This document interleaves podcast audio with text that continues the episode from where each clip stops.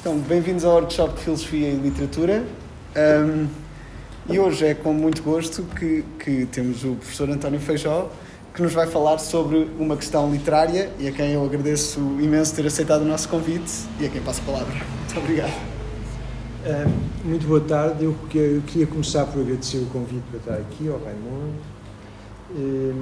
E queria começar também com um pedido de desculpas uh, às pessoas que fizeram as sessões anteriores a esta, neste ciclo. E a razão é muito simples. Minha, o meu pedido de desculpas prende-se com o facto de eu ter estado ausente de todas elas, mas por uma razão que é uma razão, penso, que me desculpa, que é o facto de ter uma aula justamente àquela hora. Portanto, nunca pude assistir.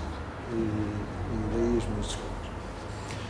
Quando dei este título, uma questão literária, eh, o título é uma forma de cobardia, porque eu não sabia exatamente o que é que ia fazer e achava que era suficientemente uh, uh, impreciso para permitir seja o que for. Um, evidentemente, depois fui olhar para as notas e para ver se havia alguma nota que eu pudesse desenvolver um, e foi justamente isso que decidi fazer. Um, isto faz parte, no entanto, ou seja, isto é um, neste momento é, um, é, uma espécie de relatório do estado em que está uma questão que eu quero tornar um texto, um ensaio. Uh, e, de meu ponto de vista, conceptualmente, o, estado disto já é relativamente avançado, eu já sei exatamente o que é que quero fazer, uh, mas ainda estou a, a, lidar com esta questão.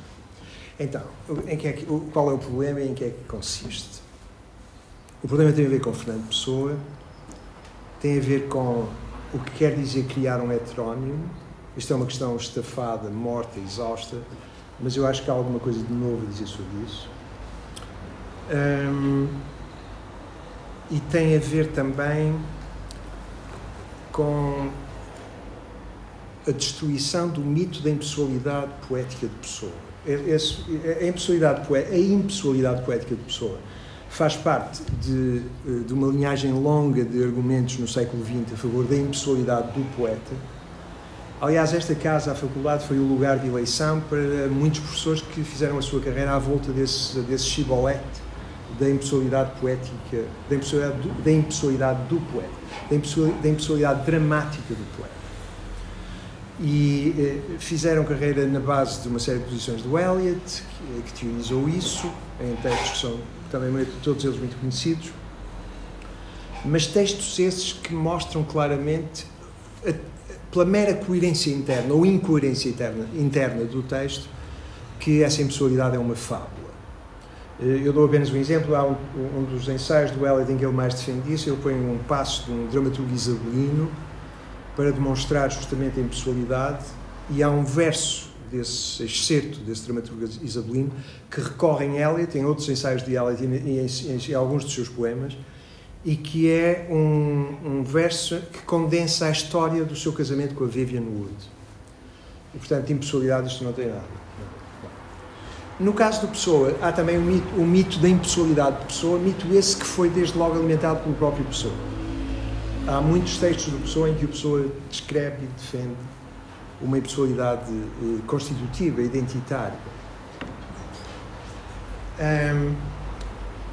Então, em 1916, eu agora, eh, aliás, eu agora gostava só de fazer uma, uma, uma entrada neste, neste, neste, no tópico que me vai ocupar. São duas cartas de junho de 1916 que vou ler dois breves excertos. E essas cartas, uma carta delas é uma carta à mãe, de 5 de junho de 1914, em que Pessoa diz, portanto, 5 de junho de 1914 é muito interessante, ou seja, é exatamente no meio do Anos Miráveis, do ano admirável em que ele criou os heterónimos, entre março e maio. E em junho ele diz à mãe o seguinte: Amanhã vai para, e depois põe entre traduções, não a, mas para Paris, o meu maior e mais íntimo amigo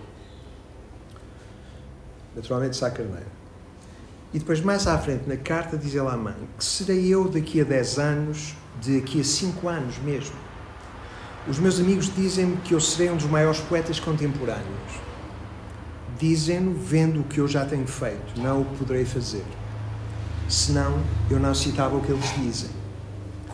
Mas sei eu ao certo o que isso, mesmo que se realize, significa. Sei eu a que isso sabe talvez a glória saiba a morte e a inutilidade, e o triunfo cheira a podridão.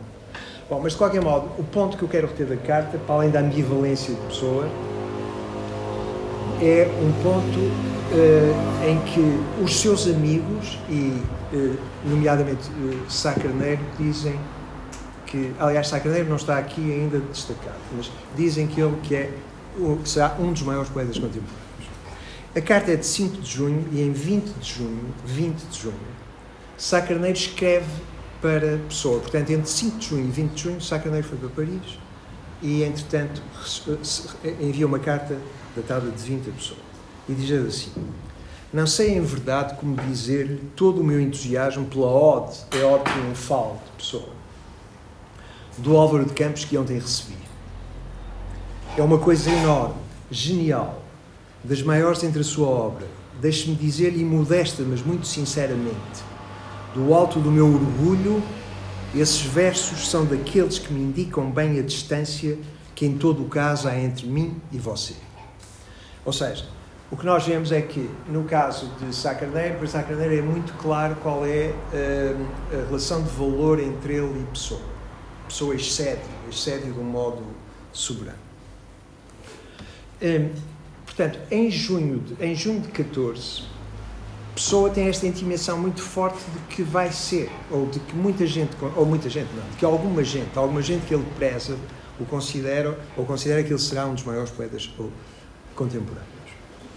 Mas, naturalmente, muitas vezes, quando se fala de Pessoa, isso é uma coisa que num texto que eu escrevi, eu digo, muitas vezes, quando se fala de Pessoa, nós assumimos sempre que ele está a subir a, linha, a Rua Garrete, imaginando-se naquele plinto dos Jerónimos e que, portanto, estamos a falar de alguém que está no alto do Sinai e, e, na sua impessoalidade olha para nós. Ou seja, há uma série de paixões humanas normais e emoções humanas normais que, que aparentemente não atravessariam aquela pessoa, porque justamente ela é um médium impessoal ou eh, é o mero lugar de encontro de uma série de impulsos, mas nem sequer é nenhum desses impulsos em particular.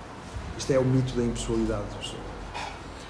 Eh, e, no entanto, o juízo da posteridade era para ele, de certo, uma coisa a considerar. Há uma série de textos que ele publicou em 28, ou a partir de 28, e que estão condensados numa publicação que tem por título Heróstrato, em que, é, que é, um, é um texto alongado, que conhecem, de certo, sobre a posteridade literária. A posteridade literária. E o que ele diz sobre a posteridade literária é que em cada literatura nacional, o tempo por atrito irá reduzir aquilo que fica da literatura nacional a uma antologia que progressivamente será cada vez mais diminuta. É isso que ficará. Portanto, por exemplo, de Shelley ficarão duas ou três lyrics, mas o atrito, essa ilusão, levará a uma antologia cada vez mais diminuta. Portanto, a inquietação da posteridade, de certo, também eh, afetava a pessoa. Ora, o encontro com presença com a geração de presença, com aqueles jovens de Coimbra que entre 1927 e 1940 vão criar a revista Presença, vai ser decisivo para a pessoa. E vai ser decisivo para a pessoa porque ele vai ter uma intimação, agora, agora uma intimação muito clara, de que se calhar a posteridade literária lhe vai ser favorável. E porquê? Porque estes jovens poetas o consideram um mestre. Hum, as relações de pessoa com presença são acidentadas dependendo do interlocutor de que falamos. Por exemplo, com Adolfo Rocha ou Miguel Torga, aquilo acaba muito rapidamente porque o, o, orgulho de Miguel Torga é de tal modo que a carta que recebe de pessoa sobre o volume que publicou, rampa, é para ele um insulto e imediatamente a, a, a, a correspondência cessa. No entanto, por exemplo, Pessoa, numa carta que não enviou para Gaspar Simões, diz que quando leu Miguel Torga pensava que se não seria um semi-Álvaro de Campos do José Régio e, e, e na, na, carta ao Adolfo Rocha, ao Miguel Torga, não diz isto com esta brutalidade, mas diz-lhe que há notoriamente ali alguma coisa do José Régio. E é isso que o Adolfo Rocha nunca poderia aceitar. Portanto, as relações, os interlocutores de presença que pessoa tem são todos eles diferentes entre si. O, aquele que vai ser o interlocutor por excelência é João Gaspar Simões, e é João Gaspar Simões a partir de 1929 entre 1929 e 1935, entre um quarto ou metade das cartas que Pessoa escreveu são a Gaspar Simões. E alguma da sua obra maior está em cartas a Gaspar Simões. Uh, aliás, eu, eu poderia agora entrar na descrição de uma coisa sobre a qual escrevi também, mas que é um aspecto interessantíssimo, e vou descrever pela ordem da descoberta, ou seja, da minha descoberta, pela ordem da minha descoberta. A minha aqui não está por nenhuma presunção de que possa falar em primeira pessoa, ou seja, interessante, mas apenas porque na ordem da descoberta pode estar aqui, a ordem da descoberta replica ou duplica aquilo que parece ser também uma relação que eu vou descrever entre dois textos. Ou seja, a primeira carta para eh, Gaspar Simões, uma carta de junho de 1929, eh, eu li, eu lembro de ter lido essa carta e ter, e ter achado, na leitura dessa carta, que havia uma contenção tal na, naquela prosa que a contenção era deliberada e de certo ocultava qualquer coisa. Mas, naturalmente, nos estudos literários, quando nós temos uma, uma intuição deste género, a única coisa que podemos apelar é a nossa capacidade de persuasão, porque isto não é do domínio da prova. É muito raro nos estudos literários haver, haver evidência depois do facto, com a qual, ou invocando a qual, nós possamos substanciar aquilo que defendemos num argumento anterior. Hum, no entanto, um livro surgido depois de eu ter tido esta intuição em relação àquela carta um livro que é, no fundo, um arquivo de inéditos. Entre os inéditos que, de modo desordenado, estavam nesse arquivo, encontrei aquilo que era manifestamente o rascunho da carta. E o rascunho da carta é o texto mais efusivo que a pessoa escreveu em toda a sua produção, seja de qual for, epistolar, poética, etc. É de uma efusividade sem par. É de um. Eh, realmente é de uma gratidão e de uma efusividade que é quase chocante. E, claramente, o que ele entendeu é que a carta revelava demasiado e, portanto, não iria enviá-la. O que eu estou a dizer até agora é tudo conhecido, mas eu, vou só, eu preciso disto para depois uh, explicar ou contrastar com um outro ponto que vou fazer à frente. Nessa, essa carta que ele enviou é uma carta que ele enviou, Gaspar Simões, em 29, é uma carta manuscrita.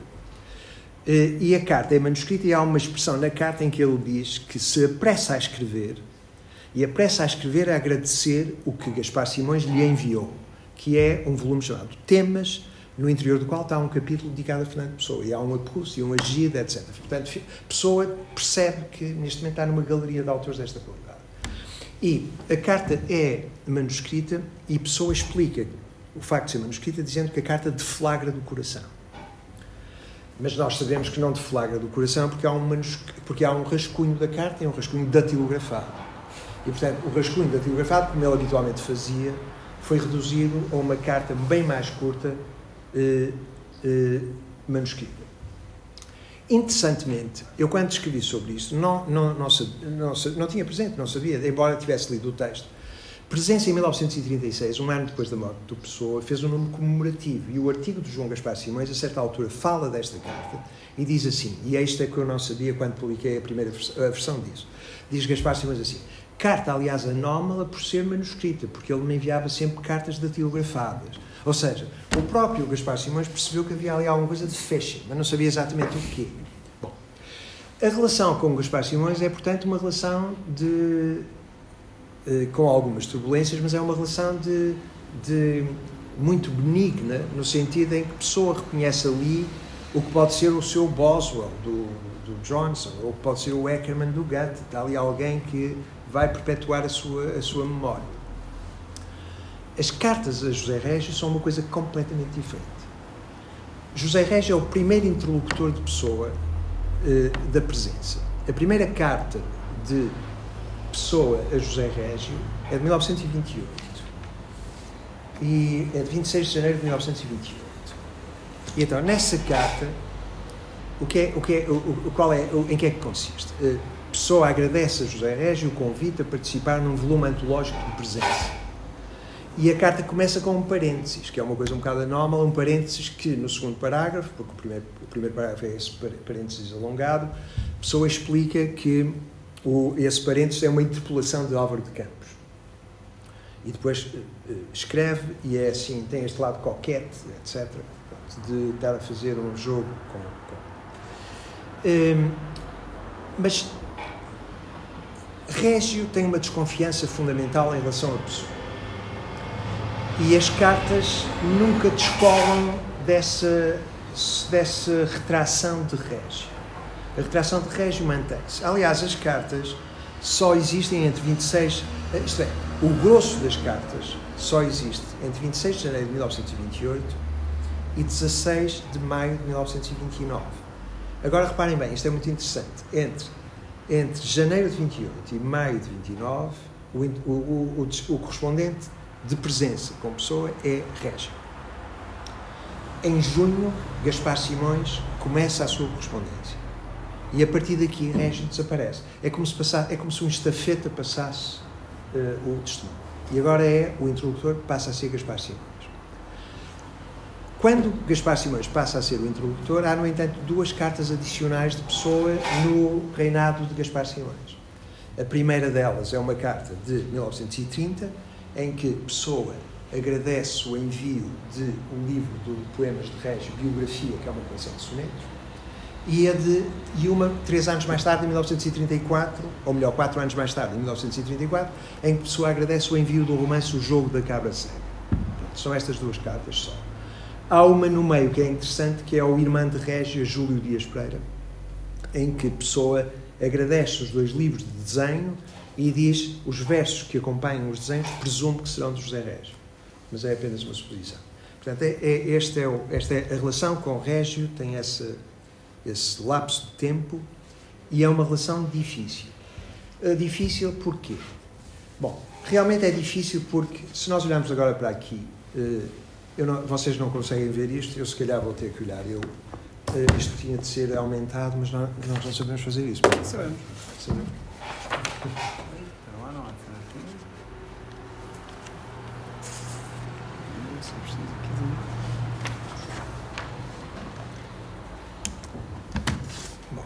Então, este, isto é um, uma, uma imagem. Eu, aliás, eu tenho sete imagens para mostrar, não é muito, não é excessivo, penso. Um, embora isto seja um bocado demais. Agora, talvez seja mais fácil se o professor. Veja lá se consegue ou não. Assim, em princípio, deve dar para. Muito bem. Então. Ah, ah não é este. Não, não, não, não é isto era, tinha de ser a primeira, das, a primeira ah, delas. Então, uh, onde é que eu vou? Ah, eu tenho de ir à primeira página, exato, à primeira. À primeira é, é, exato, é essa. Então, este, este, é um, este é uma reprodução de, de, do primeiro número de presença. Tudo isto é conhecido, o que eu estou a dizer neste momento. Uh, mas, de qualquer modo, no primeiro número de, pessoa, de presença, há um artigo de José Régio, inicial, um artigo conhecido, em que a certa altura faz uma elogia e diz um pequeno prefácio de Fernando Pessoa diz mais que um grande artigo de Filino de Figueiredo. Uh, uh, retinhamos, uh, retinhamos o modo como ele vê a pessoa. O modo como ele vê a pessoa é como crítico, um pequeno prefácio de Fernando Pessoa. Aliás, há muita gente que vai ver a pessoa como crítico, não exatamente como poeta, ou então mais crítico do que poeta. É o caso de Teixeira Pascoais, etc. Mas uh, Régio vê-o como uh, crítico. Bom, e então, na, numa, num, num outro número, que é este, saltando um pouco à frente, no número 3 de presença, de 8 de abril de 1927, aparece um artigo longo, inicial, de José Régio, chamado Da Geração Modernista. E nesse artigo da geração modernista, ele fala de três nomes da nova geração modernista. Tudo isto é também conhecido. O primeiro é Mário de Sá Carneiro, mas parem na ordem. A ordem é Mário de Sá Carneiro, Fernando Pessoa, José de Almada Negreiros. A ordem é esta. E a ordem em presença será sempre esta. Porque Régio, para Régio, esta é a ordem de Régio. A hierarquia de valor entre os nomes é esta hierarquia, a de Régio. Portanto, Sá Carneiro primeiro, Fernando Pessoa, Almada Negreiros. Depois, o primeiro é, naturalmente, Sá Carneiro. Eu agora vou para aqui e, aliás, a descrição de Sá Carneiro é muito curiosa. Reparem a extensão, portanto, Sá Carneiro.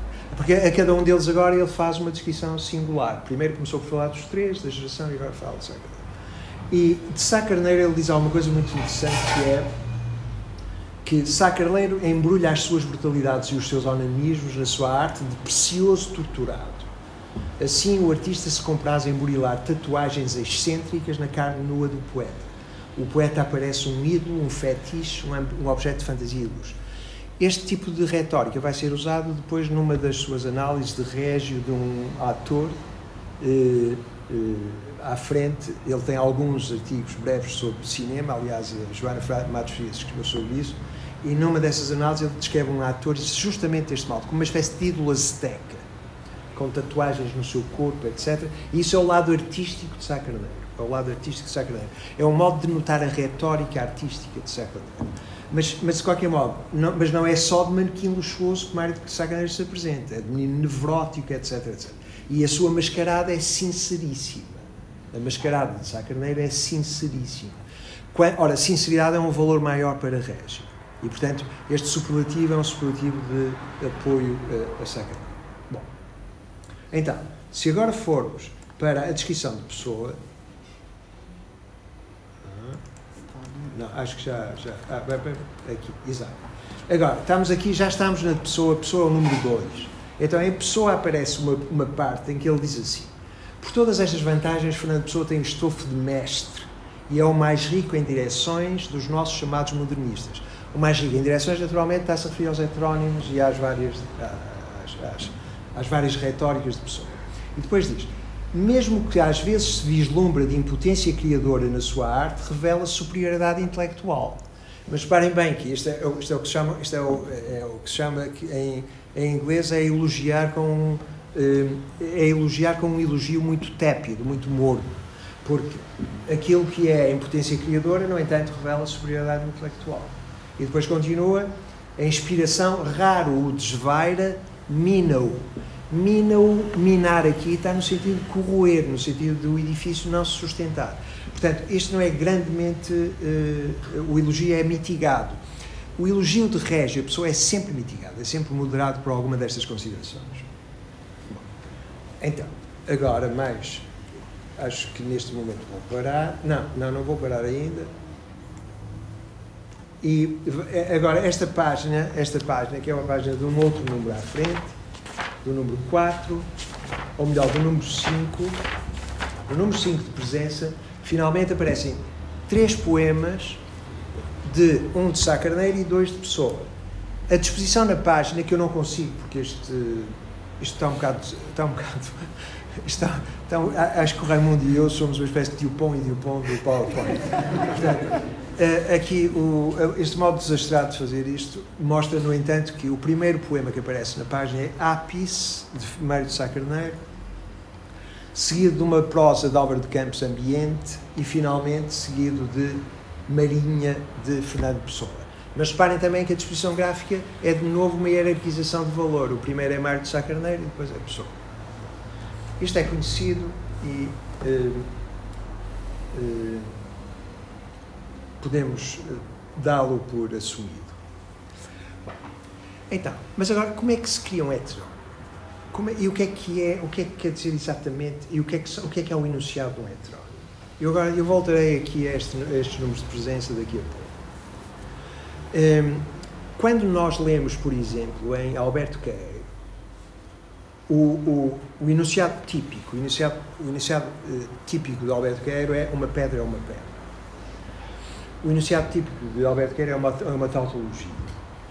Uh, Evidentemente pode pensar-se, nós podemos talvez, e há filósofos que tentam construir isso, construir uma filosofia a partir de tautologias elementares, eh, de, de, de resto do chão. Mas o que, o que é que quer dizer uma pedra é uma pedra? Esta, uma, um verso destes, ou uma frase destes, abrevia uma polémica. Esta pedra, este, este enunciado só é concebível à luz do que recusa. Sem se perceber o que recusa, o enunciado em si tem uma esterilidade que é a esterilidade da tautologia, quer dizer que A é A. Uh, não parece haver grande progressão ou capacidade de progressão cognitiva num enunciado tautológico de A é A. E se, a não ser que seja, a não ser que seja o ascetismo de dizer que quando alguém pretende que A é B e B é uma coisa tanto desencontrada em relação a A que parece um predicado em fuga, então, nesse caso, de um modo mais ou menos ascético e mais ou menos terapêutico, nós dizemos: não, não, A é A. Ou seja, a tautologia é um modo de tentar secar essas linhas de fuga descontroladas. E realmente, A é A em Queira é um enunciado polémico porque se visa não apenas Pascoais, mas Pascoais é um nome paradigmático de uma longa tradição romântica em que uma pedra, como para, como, tal como para Pascoais, e eu estou sempre a repetir isto, é uma nuvem eh, dispersa, enquanto que uma nuvem é uma pedra coagulada. E contra isto, pessoa diz: não, uma pedra é uma pedra. Portanto, mas se apenas dispusermos do enunciado uma pedra é uma pedra, não dispomos do contexto polémico contra o qual uma pedra é uma pedra funciona. Portanto, eh, não dispomos do, do contexto abreviado e silencioso que uma pedra é uma pedra condensa. Qual, isto quer dizer que uh, a criação de Alberto Queira é uma criação polémica, mas polémica no sentido estrito do termo. É uma, é, uma, é uma criação agressiva e polémica contra qualquer coisa. No caso, uma tradição particular. E não apenas uma tradição particular, mas uma posição poética particular. Isso é em relação a, o, o, o, esse heterónimo. Podemos nós daí deduzir que a criação de qualquer heterónimo replica a criação de Queiro? Não necessariamente. Ou seja, nós podemos pensar que os heterónimos podem, ter, podem ser geneticamente determinados de modos próximos, mas se calhar diferentes, e que o seu fim, a causa final daquele heterónimo, pode não ser aquela que surpreendemos em Queiro. Eh, é, e porque é que Queiro está a ser aqui tomado como pedra de toque? Porque é inaugural, porque é o primeiro. E, portanto, poderia ser também a cabeça de modelo, ou modelo disto. Então, se isso é assim, de que é que, de que, é que estamos a falar quando falamos disso? Agora vou falar, e, e vou entrar realmente no meu tópico, desculpem, é um bocado um modo alongado de entrar no tópico, e o, o, o meu tópico tem a ver com uh, as, a, a, emergência, a emergência de um semi-heterónimo particular, que é o Barão de Teve. O que eu quero agora analisar é a emergência do Barão de Teve. Gostaria de fazer dois caveats, duas, duas advertências iniciais. A primeira é, sugeri uma vez isto ao Richard Zenith, que não ficou nada convencido. Primeiro caveat. Segundo caveat, eu desconheço muita da literatura secundária sobre as coisas que escrevo. E, portanto, pode acontecer que alguém fale disto. Neste caso, eh, eu iria dizer que peco pela ignorância disso. Portanto, é, é o segundo caso. Aliás, como isto em princípio, eu disse que isto era um, um, um relatório do estado atual desta questão em mim, portanto, eu irei de certo depois fazer essa recolha e tentar perceber o que é que se diz. Mas então, o que é a emergência de, eh, de, de a educação do estoico do Barão de Teve? A, educa, o, o, a educação do estoico do Barão de Teve é datada pelos dois editores das duas edições existentes do, da Educação do Estoico, ou seja, por Zenith e por Pizarro, é datada, ambos são coincidentes, dizem que deve ter sido, porque se encontra num pequeno caderno negro de Pessoa, em agosto de 28, de 1928. Esta, a questão das datas vai ser aqui importante, mas é também necessária uma precaução em relação ao bom uso das datas, não eh, eh, em pessoa e não apenas em pessoa, aliás, em qualquer autor. Por exemplo, eh, bom, para não falar do dia triunfal, que não é dia triunfal nenhum, como foi demonstrado pelo Ivo, pelo Ivo de Castro, não aconteceu nada em 8 de março de 1914, etc. Portanto, a questão das datas é uma questão importante. Mas, numa das cartas, reparem, lembram-se que eu disse que a correspondência de Pessoa com o Régio começa em 1928. Numa das cartas, logo aliás das iniciais de Pessoa para Régio em 1928, Pessoa refere-se a um poema de Régio dizendo gostei muito daquele seu poema cujo último verso é, porque não me lembro agora o título, e reproduz o último verso. E, e, esse poema que ele está a referir, em 1928, é um poema que saiu em 1927, num dos primeiros números da presença. Portanto, há uma contemporaneidade das reflexões e das referências e daquilo para que remetem, que é uma contemporaneidade da cabeça de quem fala. Não é necessário que um poema saído em 1927 tenha uma observação sobre ele feita em 1927. Pode acontecer que a observação é feita em 1928. Isto não tem a ver contemporaneidade entre reflexão e produção das coisas ou daquilo de que se fala. Portanto, seja como for, a educação do estoico do Barão de Teve começa e está condensado de certo em princípios de agosto de 1918.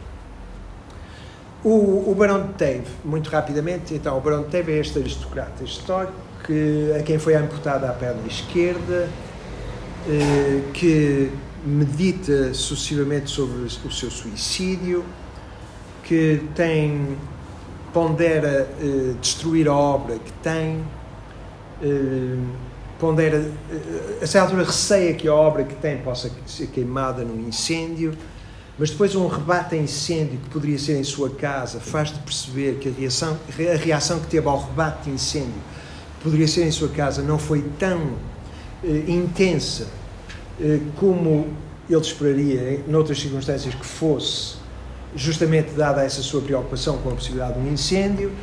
Uh, dualidade esta que o, o, o, Miguel Tamen, num livro chamado Artigos Portugueses, analisa num, num ensaio admirável chamado Fogo Posto, que eu aconselho vivamente. E, portanto, o Barão de Teve tem uh, essa outra característica, mas tem mais a certa altura, uh, o Barão Teve descreve um, um, duelo que teve com uh, o Marquês de Plombières. Plombières é uma localidade na Bélgica, eu não sei porque é que o, o, o, o, o professor foi buscar o Marquês de Plombières, mas pronto, tem, e fala disso. Quais são as características maiores do texto do Barão de Teve? Em que é que consiste? Uma delas é, há uma, há uma tensão entre uh, unidade ou unidade visada e multiplicidades que é consistente. Ou seja, por exemplo, ele diz, eu dou, eu dou dois, dois exemplos. Mil ideias juntas, cada uma um poema que me ocorriam inúteis. De tantas nem me, nem me podia lembrar quando as tinha, quanto mais quando as já perdera Hum, ideias bruscas, admiráveis, fraseadas em parte com palavras intensamente próprias, mas desligadas, a cozer depois, erigíveis em monumentos. Erigíveis em monumentos é estas ideias que eu tenho, esta multiplicidade de ideias, é suscetível de vir a ser erigida de modo monumental num texto que as, uh, que as contém. Uh, bom, então. Agora uh, venho ao ponto. Uh, ah, mas ainda, ainda antes disso. Ou, ou não. Vamos já passar para o ponto. O ponto, o ponto então que é o seguinte: qual é a origem do Barão de Teve? Eu agora vou fazer, a minha proposta é, eu vou uh, apresentar uma proposta de qual é a origem do Barão de Teve. e ao descrever a origem do Barão de Teve, eu vou tentar também explicar se a origem do Barão de Teve é da mesma natureza que a origem de Alberto Queira em 1914, a origem do Barão de Teve em 1928. O Barão de Teve é descrito por pessoa como um semi-heterónimo, é posto normalmente na companhia do Bernardo Soares. E aliás, o Barão de Teve em 1928 começa a escrever e Bernardo Soares em breve começará em 1929 até 35 na sua fase triunfante. Aí é que está realmente o livro do Desassossego, entre 29 e 35. Os dois, ou, ou os dois caracterizam-se por quê? Bom, caracterizam-se por ser muito próximos de Fernando Pessoa ele mesmo, embora eh, o Soares se caracterize por um devaneio ininterrupto que não é eh, espelhado no Barão de Teio. O Barão de Teio tem uma sintaxe hierática, precisa, eh, contida, que não é o que não é o caso da natureza expressiva do, da prosa de Soares. O Barão de Teio tem também uma diferença temperamental interessante, ou seja, Soares tem a mentalidade de um escravo, enquanto que o Barão teve, por exemplo, dá expressão a uma palavra que eu gostaria, tentei fazer isso, mas não, não percebi ainda como fazê-lo, a uma palavra que no corpus de pessoa presumo iria apostar. Não tem muitas ocorrências, mas tem pelo menos duas ou três ocorrências no texto de Teve, que é rancor. E, por exemplo, o Barão de Teve autodescreve-se deste modo: rancoroso e vingativo na infância, perdi na passagem pela adolescência essa mesquinhez do excesso da sensibilidade. E aliás, ele depois liga o rancor a, essa, a esse jogo da unidade e da multiplicidade. Porquê? Acaba de se descrever a si mesmo como rancoroso e vingativo. E depois diz assim: Mas conservo de uma forma translata aquilo que ela, essa mesquinhez em que consistia o meu rancor e a minha, a minha natureza vingativa, mas concebe essa mesquinhez de uma forma trans, translata. Ainda, e agora vejam qual é o exemplo de, do rancor, ainda me punge perder uma ideia, escapar-me da memória uma frase por escrever, não fixar um ponto de vista. Ou seja, ainda me punge multiplicidades que fogem. e depois uma outra. eh, Agora, depois há há uma outra questão também que é eh, não apenas o, o rancor e a vingança, mas eh, a rivalidade, o rival, a figura do rival, a figura de um rival. Então ele diz assim: sempre que em qualquer coisa tive um rival ou a possibilidade de um rival, desde logo abdiquei sem hesitar. É uma das, pouca, das poucas coisas da vida em que nunca tive hesitação. Nunca me sofreu o orgulho que concorresse com outrem, com o acréscimo hediondo da possibilidade de derrota. Do mesmo modo, nunca pude jogar em jogo de competência. Jogo de competência aqui está por eh, competição. é? Perdi sempre com rancor e despeito. Portanto, eh, aqui, eh, o Barão de Teve caracteriza-se pelo rancor, pelo despeito, pela rivalidade, pela vingança. Então, qual é então a origem do Barão de Teve? A origem do Barão de eu vou eu propor agora qual. Mas eh, se conseguíssemos aqui, talvez. Consegue, acha que se consegue? De facto, é um pouco. Ah, Mas é igual. Talvez arrastando. terminar aquilo Há uma certita. Qual? Posso tentar? Desculpa, obrigado. Visualizar e tirar. Esta coisa. Já não é mau, isso já não é mau. Agora se. Visualizar, modo de tela cheia. leitura ou tela cheia? Tela cheia era como estava. Talvez Qual é lá a em leitura, pode ser que dê. A Talvez. leitura tem vantagem de ter aqui o zoom in e o zoom out. O que é que acha? O- tela vamos, vamos tentar manter a página dentro do, do limite, é possível? Pronto, assim, assim se calhar já está. Já Sim. está, já estamos, já está. então pronto. Ah. Obrigado. Então, a- a- atenção, a- quando eu, quando eu digo que vou sugerir uma origem para o Brown Davis, tem a ver com um lado que é um lado que eu prezo muito na análise, não apenas literária, mas também filosófica, que é um lado detetivesco. Ou seja, eu acho que há lugar um lado detetivesco na análise filosófica e na análise literária. É isso que eu agora vou tentar fazer. E, aliás, a minha descoberta não é uma descoberta por aí além, acho eu, mas pronto. Pronto. Então, a certa altura, aparece em, eh, eh, em presença, e agora isto torna-se realmente interessante olhar para os quatro primeiros números de presença. Uma das coisas que aparece em presença, logo num dos, no, no- num dos eu acho que é mesmo no primeiro número, no primeiro número aparece um texto que é preocupações de um homem, de um homem que não confia em si próprio. E agora, eh, aliás, há aqui vários motivos de interesse. As preocupações de um homem que não, que não confia em si próprio, já voltarei a este, que são da autoria, este texto é da autoria de Abel Almada. E depois em baixo, em baixo, correndo nas duas linhas como um texto segundo, aparece um folhetim. O primeiro número da presença institui um folhetim. E o folhetim vai ter seis textos, por seis autores diferentes. Aliás, a Rita Marnoto identifica os seis, diz que os seis são uma pessoa, mas ela enganou-se, os seis são todos diferentes, são seis autores diferentes de presença. O Vieira Pimentel eh, explica muito bem isso no texto. Então, este primeiro, o folhetim da presença, este é o primeiro. Em que é que consiste este folhetim? Um autor escreve o primeiro folhetim, o primeiro, eh, o primeiro folhetim, sim. Depois um autor diferente escreve um segundo, e depois o terce- um, um autor diferente o terceiro até ao sexto. Este, que se chama Seis Destinos, esboço de João Mínimo, eh, aparece aqui, aliás, continua na página 8, que é a última do número, já lá vou, está embaixo do, Albe- do Abel Almada. Uhum. Na página 8 ficamos a saber que o seu autor é José Qualquer. José Qualquer. Estão a ver? Bom, então, José Qualquer é um pseudónimo de José Régio. Portanto, o José Régio escreve o primeiro installment, o primeiro, o primeiro dos seis folhetins. Eu não sei se alguém falou sobre isto, mas é muito interessante que José Qualquer é uma antífrase de José Régio, ou seja, o Régio fica a ser qualquer, o Régio fica a ser um civil, o rei fica a ser um civil, o rei fica a ser um cidadão anónimo. E ainda por cima, porque já sabemos também que Régio é uma derivação de Reis Pereira, que é o nome do autor. Portanto, temos Reis, Régio e agora qualquer. Este é o folhetim. Este Abel Almada, que escreve aqui, esse, esse, este, este, este sobre um homem que não, eh, que não confia em si próprio. Este Abel Almada fez parte do Grupo Futurista de Coimbra. O Grupo Futurista de Coimbra foi uma descoberta para mim recente, que eh, exerceu um, e escreveu um manifesto, aliás, eh, como, como, se, como se dizia nos anos 60 em Portugal, antrouvado, e esse manifesto de eh, futurista de 1925 de Coimbra, Almada, Abel Almada é um deles. Uhum. Eu não tenho tempo para analisar preocupações de um homem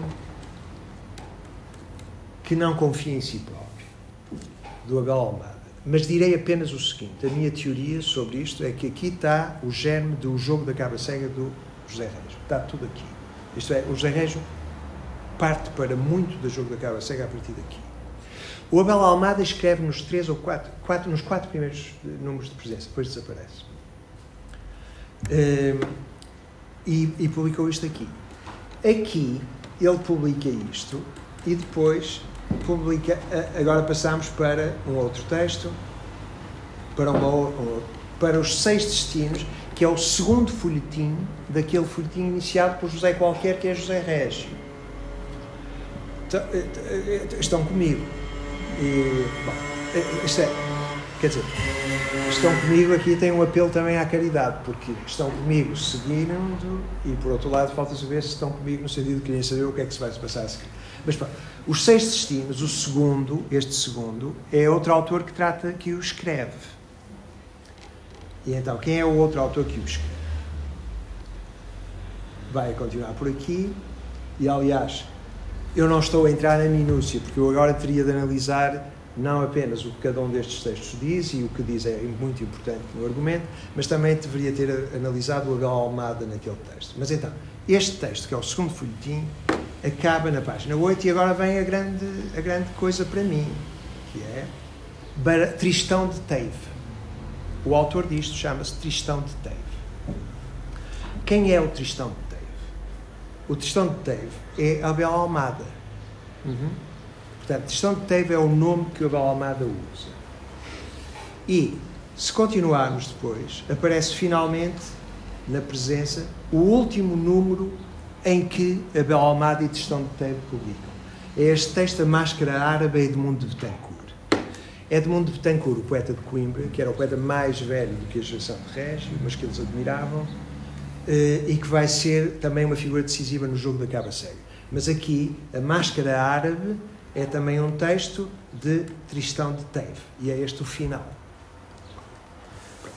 Então, eh, o que é, qual, é, qual, é o, qual é o meu argumento? E agora o meu argumento que é uh, uh, que eu vou tentar condensar e depois vou tentar explicar as razões para defender um argumento dessa natureza, as minhas razões para isso.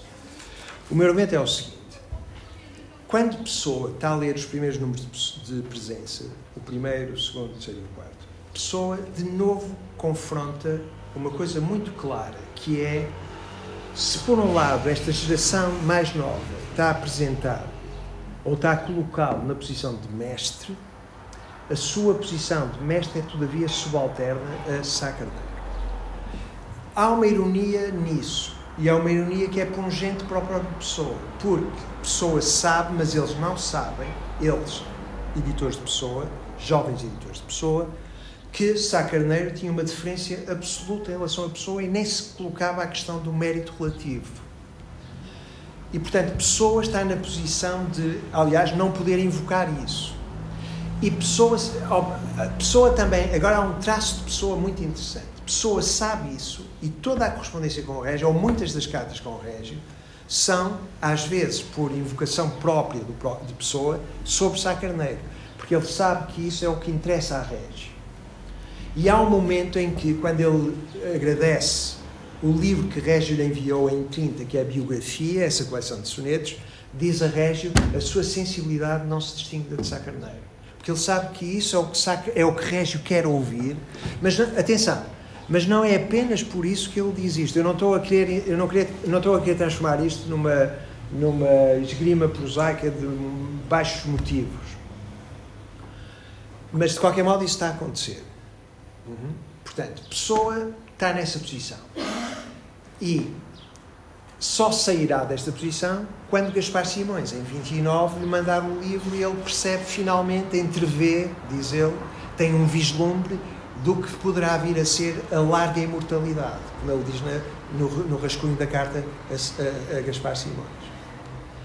Mas neste momento, e nós podemos dizer assim, é aí cá está de novo esta, esta construção, esta construção opinativa, da opinião, de, de, de, realmente, sim, de opinião do que é pessoa, eh, que seria uma criatura olímpica acima disto. Mas não há criaturas olímpicas acima disto. E, portanto, o que eu acho é que, quando a pessoa vê esta, esta assimetria no valor que lhe é atribuído, etc., isto é a origem do semi-heterónimo, do heterónimo que ele irá criar, que é a educação do estoico de, do Barão de Teve. Então, hum, o que é que denota, o que é que denota, o que é que vemos na passagem de Tristão de Teve para Barão de Teve? Porque no fundo o que é que está a alterar-se é o quê? É quase um sufixo, ou melhor, um prefixo, porque é um sufixo que se mantém o que, o que desaparece é o triste, tristão, e fica Barão de Teve. E na, na descrição de. Quando nós olhamos para. Quando a pessoa olha para Tristão de Teve, o Tristão. Tristão, reparem, na palavra Tristão, o sufixo, agora falando do sufixo, o sufixo é um intensificador. Atenção, eu não sei se linguisticamente isto é a expressão, porque eu não, não sei nada linguística estou a chamar um intensificador de modo selvagem, mas uh, deve haver de certo uma designação linguística para isso. É, um tristão, é um intensificador. E o que é que o, tristão de teve? O que é que o tristão em tristão de teve de nós? É como se fosse quase um ricto facial pendente, tem um lado canino quase. É uma fisionomia desajeitada, canina ou terna, tristão. É o tristão e transformado em barão de Tebe é aristocratizado, é tornado aristocrático. E é, o barão é eufonicamente arrastado de Tristão. Ele criou o barão de Tebe. E o barão de Tebe, que é criado desse modo, tá, traz consigo a implicação de um ethos, um espírito particular, aristocrático. Mas nós agora dizemos assim: ah, o que é, qual, qual é a parte desse, desse ethos aristocrático? A não competição, a abdicação.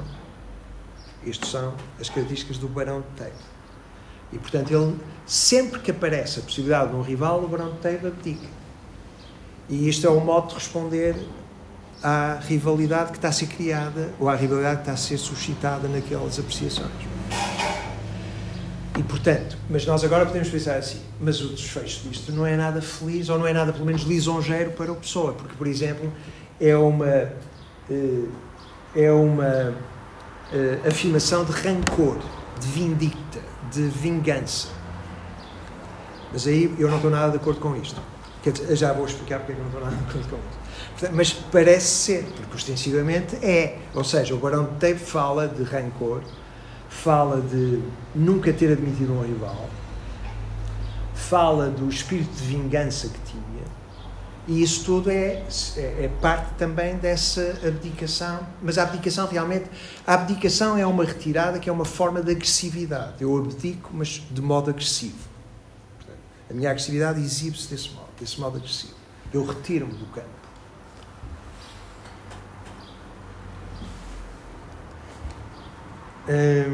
Em 1928, para além de Barão de Teve pessoa escreveu tal volume sobre a posteridade e a imortalidade literária, que é o Heróstrato, que eu falei há pouco. No Heróstrato, ele cita duas vezes uma, uma frase do Proudhon, do socialista utópico, segundo Marx. E a frase do, do Proudhon, este texto é em inglês, uh, o Heróstrato, original é em inglês, é um texto extraordinário, é extraordinário. Um, e a certa altura ele diz assim: ele refere a frase famosa de Proudhon. E a frase famosa de Proudhon diz assim: uh, Para além dos tiranos, não conheço nada de tão odioso como os mártires. Uh, e aqui há uma espécie de equanimidade do ódio que é muito, é muito bizarra, porque o ódio aqui recobre quem oprime e quem é oprimido. Uh, e no Heróstrato, a certa altura, ele fala também, e tem imensas observações sobre vários autores, algumas delas absolutamente extraordinárias, E ele, na certa altura, diz assim: ele descreve, e, e, e de novo, na, na, na, na adequação de tudo aquilo que diz, ou na estratificação de tudo aquilo que diz, segundo um ritmo ternário, que é quase maníaco nele, ele agora, ele agora faz uma classificação em genius, talent and wit. E há escritores que são geniuses, muito poucos. Há talent e depois há wit. O Bernard Shaw, por exemplo, é um wit. Uh, e diz, e diz, mas a certa altura diz ele assim, por exemplo, Shakespeare cria Falstaff. Falstaff tem wit sem fim, aquilo é tudo espirituoso. E a pessoa diz: não há pessoa nenhuma na vida real, há muitas pessoas na vida real que têm witty sayings, que têm ditos espirituosos, que são tão espirituosos como o de um grande autor. O wit está universalmente repartido. O que não os torna essas pessoas que são autores de um witty uh, dito, um dito witty, um dito espirituoso, é que não têm a capacidade sustida de levar isso para outro nível ou mantê-lo, ou de manter esse ritmo de produção. Portanto, por exemplo, no caso de Shakespeare, quando Shakespeare cria o, o Falstaff, e o Falstaff é uma máquina do wit, é uma, é uma produtividade do wit contínuo, incessante. Então, quando ele faz isso, ele diz, diz pessoa em Heróstas, um, não é o que Falstaff diz, mas é o que Falstaff é que é grande. Ou seja, o que Shakespeare, o que Shakespeare, eh, eh, o importante aqui é a criação da figura, não é a criação do que a figura diz. A criação da figura é o que é importante. Portanto, se contrastarmos genius e wit, diz ele numa frase final deste pequeno passo, diz assim: The genius, Shakespeare, the genius made the figure, Falstaff. The wit made it speak. O que está, o gênio não está no que Falstaff diz, o gênio está em Falstaff. Um, e agora, há um outro ponto a que ele chega aqui, que é uma coisa extraordinária, um, que, mas que, que, eu vou deixar só porque estou quase a acabar. Uh, quase a acabar, porque, aliás, eu estou sempre com medo de estar a aborrecer as pessoas, mas, bom, porque senão podia ficar depois ali a olhar para aqueles textos. Mas, então, porque agora há um ponto crucial, um ponto, isto tem de ser levado a um ponto crucial. E então, qual é esse ponto crucial? É assim. Nós podíamos dizer assim, então, o Barão de Teve é a resposta do ressentimento de pessoa vis-à-vis régio, ou vis-à-vis a cobertura de, de, presença. Ou, não é exatamente de presença, presença, ou da assimetria na recepção de presença dos modernistas. O rancor, o ressentimento, a vingança, etc., seriam a identidade do Barão de Teve. Mas eu acho que está tudo errado, que não é exatamente nada disto. Porque aqui a diferença é uma diferença nietzscheana entre ressentimento e uh, reação. Ou seja, uh, mas ainda antes de chegar ao ressentimento e à reação, tinha aqui um, uma coisa sobre o que queria dizer. Desculpa.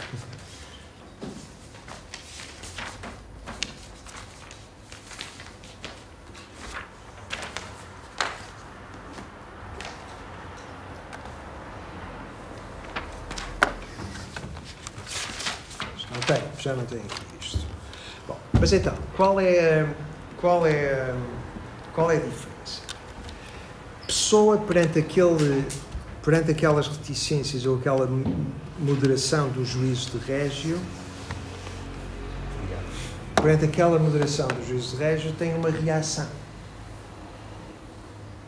Uh, se essa reação que pessoa tem eu agora vou, vou, estou a fazer uma descrição nietzscheana do que está a acontecer aqui. Se essa, se essa reação que a pessoa tem em relação a isso, que é alguma coisa que o fere, que é alguma coisa que o lesa, que é alguma coisa que o. em que ele não reconhece ou não quer reconhecer, um, isso pode ficar como um traço de memória. Um traço mnémico, um traço de memória. Então, o ressentimento é o quê? segundo o sentimento é esses traços que nós acumulamos de agravos, ultrajes da fortuna, para como dizia o outro, ofensas, etc., isso que gravar, isso que guardamos, pode, isso é uma força reativa que pode impedir-nos a ação. E pode impedir-nos porquê? É como se esses sólidos, que são esses traços mnésicos ou mnémicos, ocupassem a nossa cabeça e nos deixassem sempre no refluir de os sofrer em relação a alguém. No refluxo do sofrimento disso, nós ficamos na inatividade. O ressentimento é essa inatividade a que somos condenados. Mas a resposta a isso, uma, isso é, portanto, é, o ressentimento é essa reação a uma eh, agressão a que não damos resposta, ou a que somos incapazes de dar resposta. Mas há a possibilidade de uma reação a essa reação. E a reação a essa reação é, em vez de sofrer isso passivamente, reagir. Agir, agir de novo. Correr com isso. E o que realmente a pessoa está a fazer ao criar o Barão de Teve é quase uma ironia em relação à sua reação inicial. Ele está, ele está, é como se ele tivesse tido uma decepção. Ele tem uma decepção quando lê aquilo, quando vê o juízo comparativo. E face essa decepção que ele sente, ele agora reage à reação de decepção que tem. A sua reação à reação de decepção que tem tem alguma coisa de particular. Qual é? É ativamente construir qualquer coisa. O Barão de Teve. O Barão de Teve é a construção ativa de alguma coisa, é a segunda reação, à reação à, à, ao, ao incidente inicial. É a segunda reação que é uma reação à primeira reação do incidente inicial. Há, eh, mas, eh, interessantemente, aqui, isto não é ortogonal, não se pode dizer. Há um incidente inicial. A pessoa não, não vê o conhecimento que entende que devia ter. Reage, e esse, se ficarmos na primeira reação, ele poderia estar condenado ao ressentimento. O, a segunda reação não é ortogonal só porquê? Porque é, salta de um modo lateral, numa linha tal de fuga, que é a construção do Barão de Teve, não tem nada a ver com isto a apropriação do Tristão de Teve, do pobre Tristão de Teve, e saltar aqui. E esta obliquidade, esta obliquidade é que é constitutiva de pessoa. Pessoa responde sempre ali, nunca responde aqui. Pessoa responde sempre ali e de modo calado, de modo silencioso. Porque, por exemplo, o Barão de Teve ficou inédito até à sua morte. Régio nunca soube disto. Gaspar Simões de Gasola, nenhum deles soube disto. Só nós sabemos disto. Portanto, a resposta dele tem a obliquidade aqui a, a, resposta ao ressentimento, a, reação, a, segunda reação, a reação à reação ressentida, caracteriza-se por um ângulo de difração tal que salta na obliquidade e cria qualquer coisa de novo. E cria. E aí é que é a palavra. Aqui a palavra é a criação. A criação do Barão de Teve. Que, aliás, não é das grandes criações, mas, pronto, é uma criação. Uhum. E esse é o ponto. Então, desse ponto de vista, o Barão de Teve, a educação do histórico do Barão de Teve, não resulta de rancor. Tematiza, tematiza o rancor. Ou seja, de algum, tematiza não é boa palavra. Elabora o rancor. Mas, mas, mas não. não eh, ou seja, o, o, a falar do rancor como se fosse genético aqui é genético de um modo tão diferido em relação à segunda reação, que se caracteriza por essa obliquidade que salta, que já é remota, é geneticamente tão remota que não é propriamente pertinente. Ou seja, a pessoa tem uma reação. A reação é uma decepção. Mas ele depois ri-se da sua decepção. Há aqui um riso da sua decepção. O riso da sua decepção é pensar no valor desta decepção. Qual é o valor desta decepção? Lembram-se na carta à mãe? A carta à mãe diz: Os meus amigos dizem que eu vou ser um dos maiores poetas contemporâneos. Mas o que é que isto quer dizer? Ou seja, esta, esta, esta, esta ambivalência é uma ambivalência que lhe permite depois também reagir desse modo. E agora chego mesmo ao fim, que é um aspecto muito, muito, realmente muito interessante, de Heróstrato. Mas aí eu gostava só de dizer uma coisa, eu gostava só de ler um passo do Heróstrato, que é um passo muito, muito interessante que é o seguinte.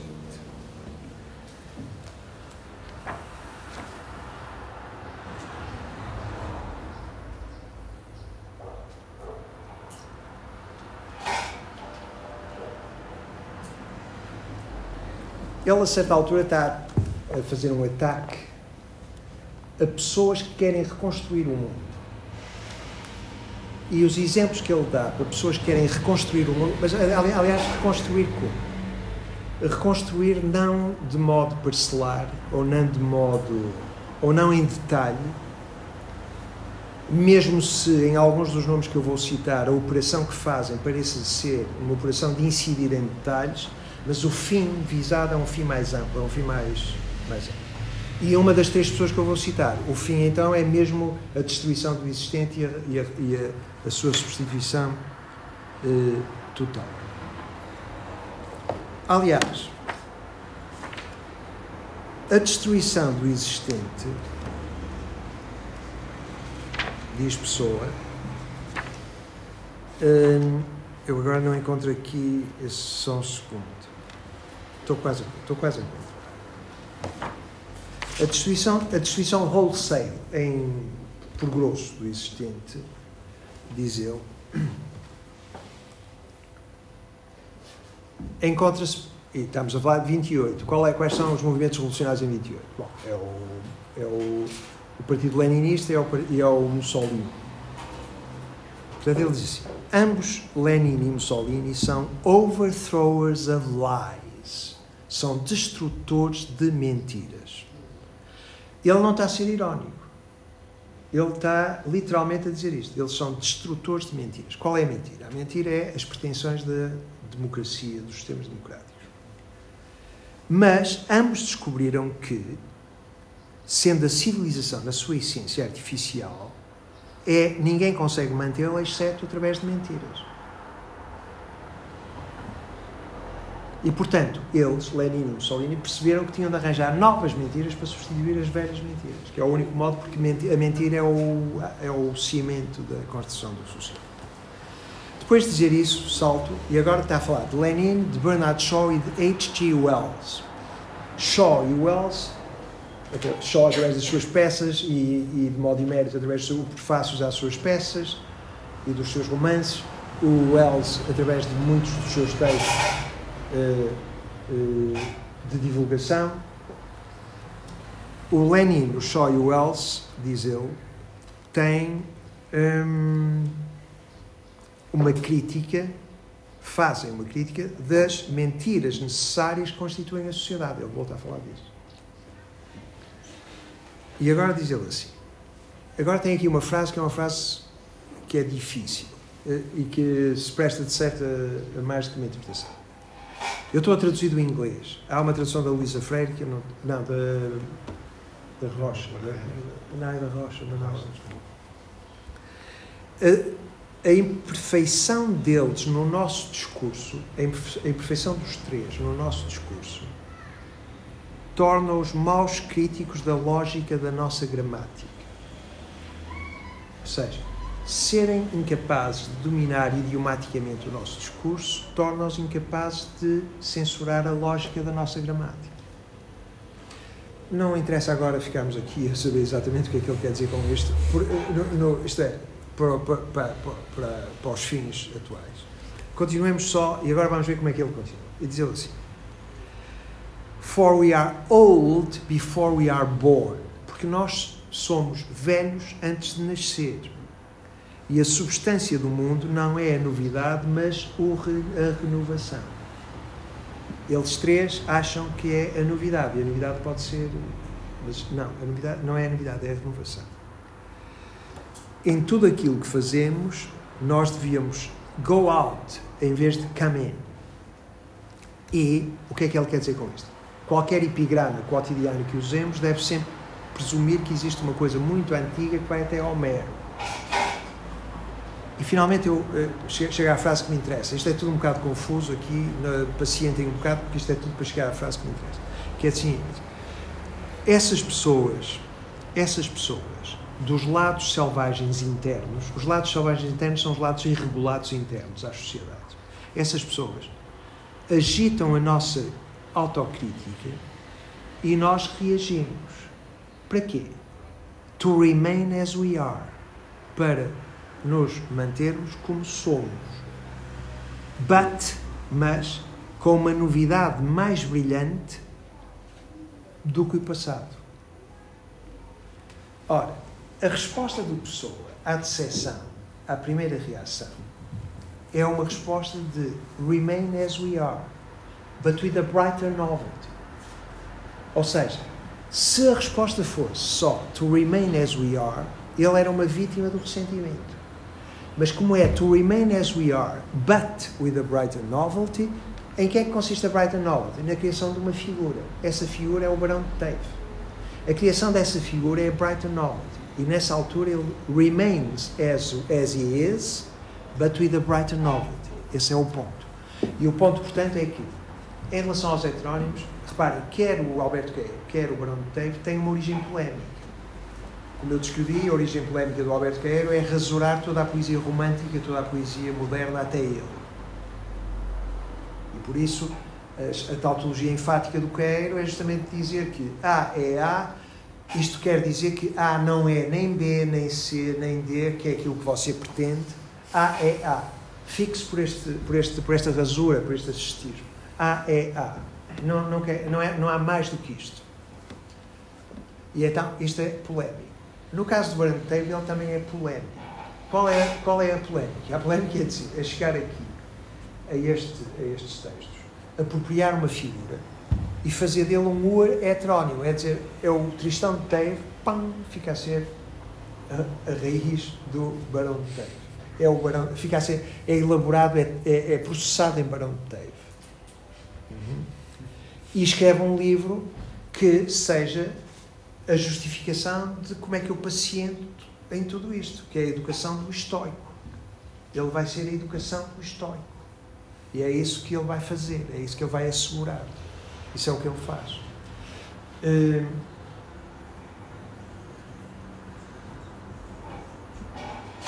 queria só acabar com um ponto realmente final, que é uma ironia extraordinária. Que é assim. O, o Abel Almada, que é o o, o Tristão de Teve, e que escolheu esse, foi ele que escolheu esse, esse pseudónimo, Tristão de Teve. O Abel Almada que tem esta aparição muito fugaz só nos quatro primeiros números de presença e que tem aquele texto que eu disse que é de algum modo o germe de muito do que aparece no Jogo da Cabra Cega, que é um romance do Regis de 1934, que é um romance admirável, mas de uma violência extraordinária. É um... Então, esse, este um, Abel Almada, este Tristão de Tejo, este autor deste texto, que é o germe desse romance do Régio, e nesse romance do Régio, nesse romance do Régio, eu lembro-me de que a primeira vez, eu li o romance do Régio duas ou três vezes, mas a primeira vez que eu li esse romance do Régio foi há muitos, muitos anos. E lembro quando li o romance do Régio, fiquei muito, muito contente ao ler o romance do Régio, mas eu era muito novo. E fiquei muito contente ao ler o romance do Régio, porque pela primeira vez num romance português eu via uma personagem que percebi que era intencionada pelo autor como o diabo. Mas o diabo um modo literal, não há cá metáfora nenhuma. Isto é, o, o diabo existe e é esta pessoa, não é você. É Mas, ou seja, e isto para mim foi altamente refrescante. Alguém dizer que o diabo existe, está ali, corporizado naquela pessoa. O diabo existe. Uh, isto é, o diabo estava em baixa, está em baixa, aliás, a gente acha que não existe. Uh, mas mas era, era muito refrescante ver alguém defender que o diabo existe e pode, e pode, e pode, e pode uh, ocupar o corpo de uma pessoa. E foi, isso, foi por isso que eu gostei muito daquele romance. Essa personagem, que é, conhecida para toda a gente que leu o Régio, é o Jaime Franco, que aliás depois aparece noutros textos do Régio. E o Jaime Franco é um sedutor homoerótico do protagonista, é um duplo do protagonista, é um chulo, é, tem uma série de características, é uma constelação de coisas assim, mas é o diabo, literalmente o diabo. Eu acho, eu não tenho dúvida nenhuma que o Régio o intencionou como o diabo. E esta é a minha nota final. Na procura destes textos, a certa altura eu descobri que havia numa colóquio letras Uh, haviam seis ou sete cartas inéditas que tinham sido publicadas numa colóquio de letras e fui à procura dessas cartas inéditas. Estas cartas inéditas foram publicadas pelo Luís Amaro, que é este erudito, relativamente desconhecido, mas um homem realmente erudito, erudito a este nível bibliófilo. E o Luís Amaro põe as, as cartas e a certa altura aparece uma referência ao uh, questão de ou melhor, ao Abel Almada, que é o dos E diz Luís Amado, a Bela Almada, que é o modelo de Jaime Franco do jogo da cabra cega. E subitamente, isto subitamente começa a ser muito interessante porque destes quatro números iniciais de presença são desencadeados uma série de textos futuros, textos ulteriores. É desencadeado, do meu ponto de vista, naturalmente, isso. Eu estou a presumir que, que aquilo que eu estou a dizer é assim. Mas vocês, concedendo-me que é assim, ou se me concederem no interesse do argumento e provisoriamente só por 5 minutos que é assim, então nestes, destes quatro números iniciais é desencadeado a educação que o histórico de tem, o jogo da cabra cega, porque o texto do, do Abel Almada que aparece aqui, aquelas confissões de um homem, etc., esse texto descreve quatro rapazes, quatro homens, que vão à casa do Narciso, uh, já não me lembro do, do, nome de família, que é o Betancourt, e vão e têm depois um colóquio, um simpósio artístico, platónico, sobre arte, etc. Que é justamente aquilo que faz a primeira parte do jogo da Caba Cega do Régio. É, é, é, este grupo de Coimbra em que o Régio pôs todas estas pessoas e em que mostra as, as tensões e a agressividade violentíssima que entre ele e eles. Ele encena isso, dramatiza isto. E, portanto, há aqui uma produtividade estranha e esquisita, e aliás de modos bem diferentes. Quer uma, a do Régio, do modo que é regiano, quer a do Pessoa, que é justamente isso que eu descrevi como tendo este ângulo de difração tal que, pela obliquidade, a certa altura, não é claro para nós. Se alguém contestar o meu argumento, eu vou, tenho apenas uma pergunta à pessoa que contestar o meu argumento. Atenção. Isto é, não, é, não estou a pensar em nenhum dos presentes, estou, porque eu sei que todos os presentes estão persuadidos por argumento. Não, eu estou a dizer, se algum eh, eh, intruso lá fora contestar o meu argumento, a minha pergunta é muito simples. Como é que você explica a semelhança fonética entre Tristão de Teiro e Barão de Teiro? É esta a minha pergunta final. Muito obrigado. Não sei se alguém quer tentar responder. Mas abrimos o espaço para, para conversar.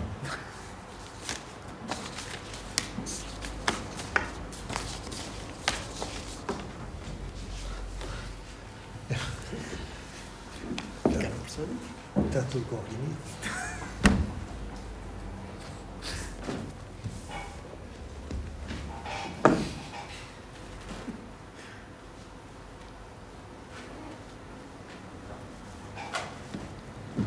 Eu acho que no fim de tarde de maio ninguém quer fazer perguntas. Quem é que quer fazer perguntas no fim de tarde de maio com o pólen no ar, que aliás me deixou a cabeça aqui?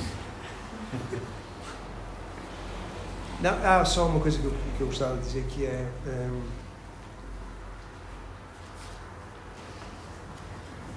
há um. Há, ou seja, há uma leitura muitas vezes destes autores, eu agora, neste caso particular, por exemplo, o Régio. Um, o Régio tem esta desconfiança em relação à pessoa e o Régio e o Gaspar Simões encontraram a pessoa uma vez em 1930, vieram a Lisboa. Mas o pessoa que eles encontraram estava não apenas, talvez, bêbado, eles não perceberam, e sob a, sob a espécie de Álvaro de Campos muito indigente. E isto para o Régio foi uma, uma coisa inaceitável. O Gaspar Simões, num livro que tem sobre a história da presença, diz que isto só prova o provincianismo do Régio. Uh, embora o Gaspar Simões depois tivesse feito uma vendetta contra a pessoa uh, significativa na biografia que escreveu. mas há, há tensões muito grandes entre eles e isso é muito interessante ver. Então eu faço uma pergunta, porque eu tenho, tenho estado a pensar justamente, num, eu creio que há na presença uma carta de pessoa ao João Gaspar Simões, justamente sobre essa biografia uh, do João Gaspar Simões, que irónica, é muito progressista, eu não posso falar da minha ignorância. Uh, eu já disse há muitos anos que é muito progressista, mas que por, talvez também por ironia ou por incompreensão, o João Gaspar Simões publica na presença. Que é, que é uma coisa que eu, eu sempre achei um bocadinho estranha, disse, olha, vamos estar a falhar é, a pessoa uh, uh, faz imensa troça da biografia coisa, João discurso freudiano, não é? Que era buscar as outras Simões. mas depois as outras Simões, não sei o António é capaz de conseguir explicar isto, mas não sei porque publica essa carta e contra ele próprio. Sim, sim. As outras Simões. Isso é uma coisa que, quer dizer, não tem preocupado, mas que eu nunca mais esqueci, de uma ler a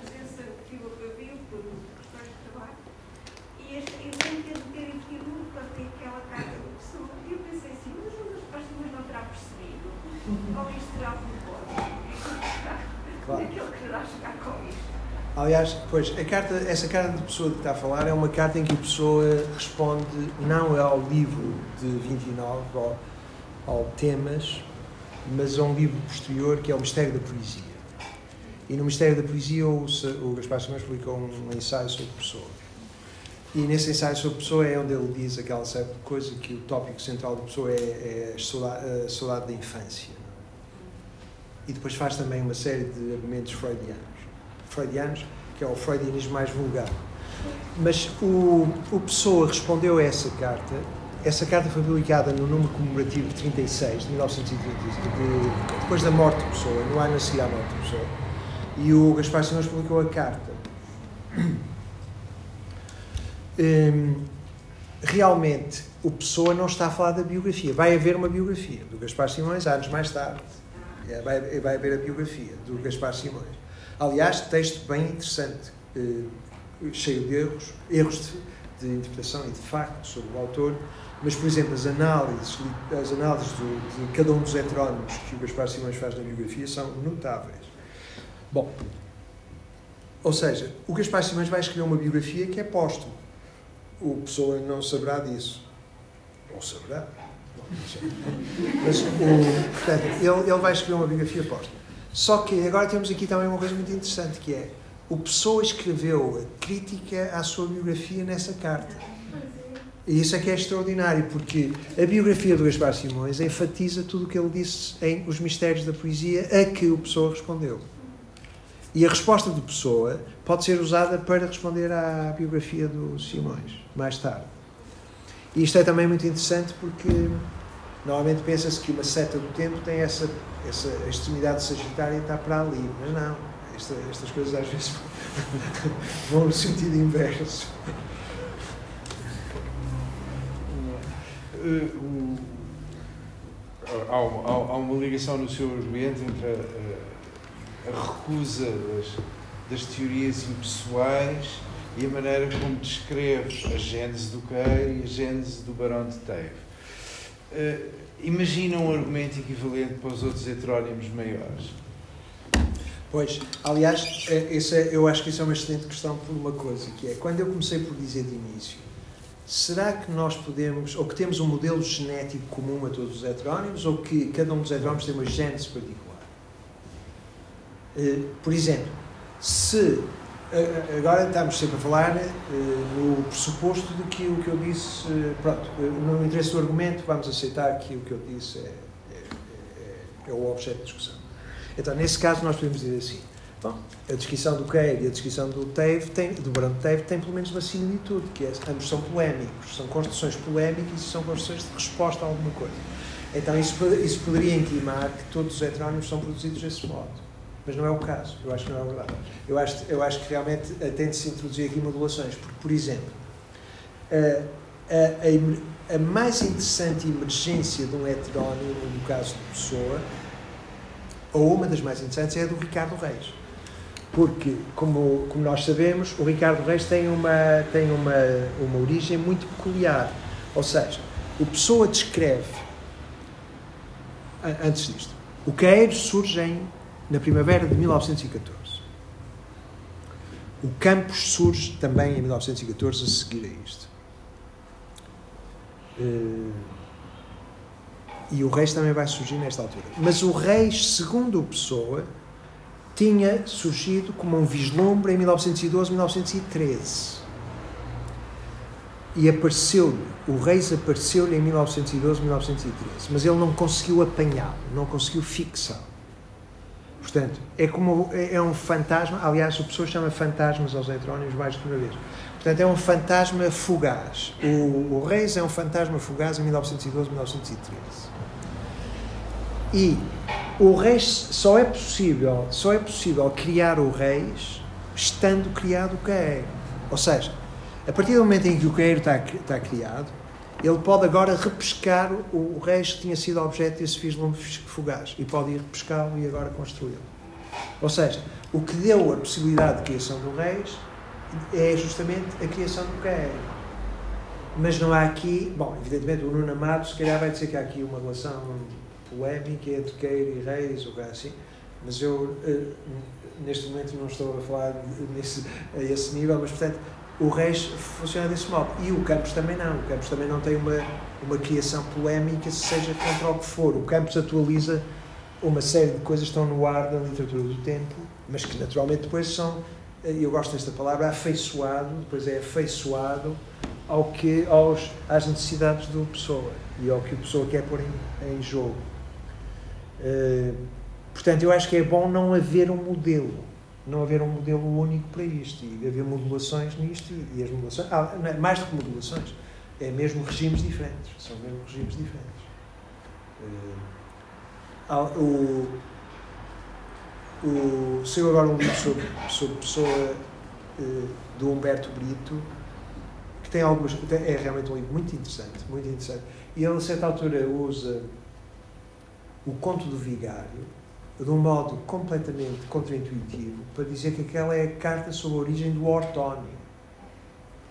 Eh, porque ele acha que o ortónimo também tem uma criação particular, que foi uma criação particular e tem um modo de ser criado particularmente. Mas eu não queria estar agora a entrar no argumento dele, porque, além de ser muito complicado, eh, não, não, não conseguiria. Li o livro há dois dias, assim rapidamente, não conseguia fazer justiça. Mas, portanto, o, o regime de emergência dos heterónimos pode ser, pode variar. Aliás, no caso do Reis, eu gosto particularmente do caso do Reis porque o Reis, eh, isso é, num, numa coisa que eu escrevi sobre Pessoa, eu falo disto porque o Reis é o primeiro a aparecer de modo fugaz em 1213 e é o último a desaparecer. É o último, realmente o último em vida do Pessoa a desaparecer. Porque bom, isto, isto, é uma coisa que eu defendi num, numa coisa que escrevi, mas eu, e é, aqui eu devo confessar que agora não quero soar de modo nenhum assertivo, mas eu não há ninguém que me convença que não estou certo. bom, mas aliás, em relação a tudo que nós temos, estamos sempre certos. Porque se não estivermos sempre certos, então somos, somos, somos delirantes. Mas pronto, mas de qualquer modo, o, a última frase do Pessoa, I know not what tomorrow may bring, é uma tradução de um verso de Horácio. O verso de Horácio aparece no Oxford Book of Literary Quotations, esse verso de Horácio, traduzido como Do not ask what tomorrow may bring. É, é, quer dizer, é quase um. E quando nós lemos isto, evidentemente, o pessoa escreve isto na pasta que sempre acompanhava, antes de ir para o São Luís dos Franceses, onde vai morrer. Escreve esta frase em inglês, é a última frase. Estes enunciados finais de criaturas que são consideradas distintivas da espécie, tem sempre um efeito particular. Mas esta frase é uma frase que é uma tradução de um verso de Horácio. Quem é o autor de Pessoa que escreve odes horacianas? É o Reis. E o Reis é que é o, o Reis é uma espécie de estoico emaciado, não é como o Teve.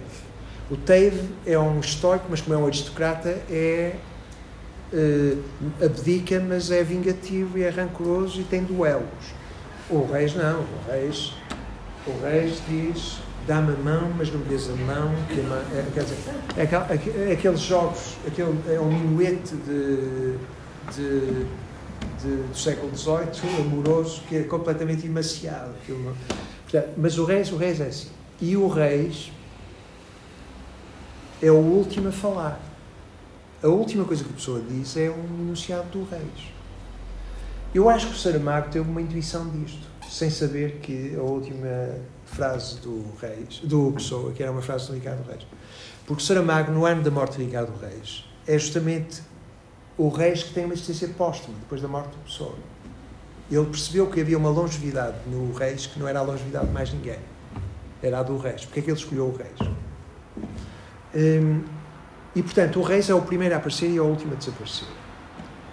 E o Pessoa e isto agora tem, tem a ver com outra questão, também é uma questão muito interessante. O Pessoa, e, e essa é uma das coisas que eu defendo E eu defendo que só há três heterónimos. Esta história dos 147 ou dos 124, quer dizer, se eu escrevo numa, se eu escrevo numa folha Francisco Antunes e agora descobrem isto e diz, ah, ah, mais um. Então, já digo, o que, é que isto, o que é que isto quer dizer? O que é que isto quer dizer? Portanto, realmente só há três. Porque nem o Teve nem o Soares são propriamente heterónimos, como ele está, não se cansa de dizer, está sempre a dizer que são semi-heterónimos. Há três. E agora, se nós olharmos para o ano de nascimento de cada um dos três, vemos como é que estas coisas todas jogam. Por exemplo, o Pessoa nasceu em 1888. O Ricardo Reis, ele, ele, ele agora ele toma-se a si como eixo desta cadeia. Então, ele nasceu em 1888. O Ricardo Reis nasceu em 1887, percebe, é o primeiro de todos. 1887.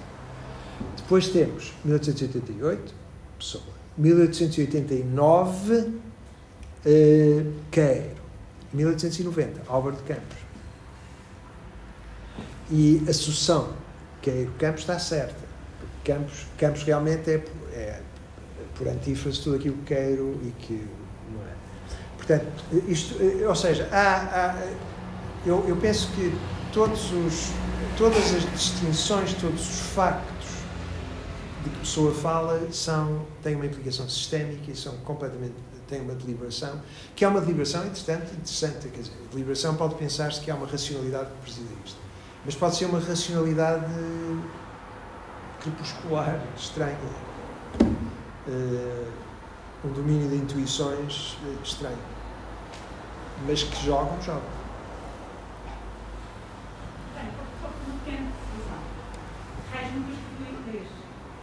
Não, não, não, não pretende de maneira nenhuma uh, causar. Uh, Não, não, por- porque, eh, aliás, porque é que não havia de pretender? Acho muito bem que pretende. Não, não, não. Uh, causar o, o aval dessa crença. Bem, aliás, eu- A questão que se pode colocar é porque é que Reis surge a falar inglês como uma única vez. Claro. Eu, aliás, eu, eu acho, eu sem ter pensado nisso, interessantemente no texto que escrevi, porque estou agora a lembrar da frase do texto que escrevi, eu tentei responder a isso, mas é uma resposta um bocado moche, é uma resposta um bocado débil. Eu disse que, eu, eu lembro, se me lembro, o que eu disse é que aquela frase era uma frase de Ricardo Reis incaracteristicamente escrita em inglês.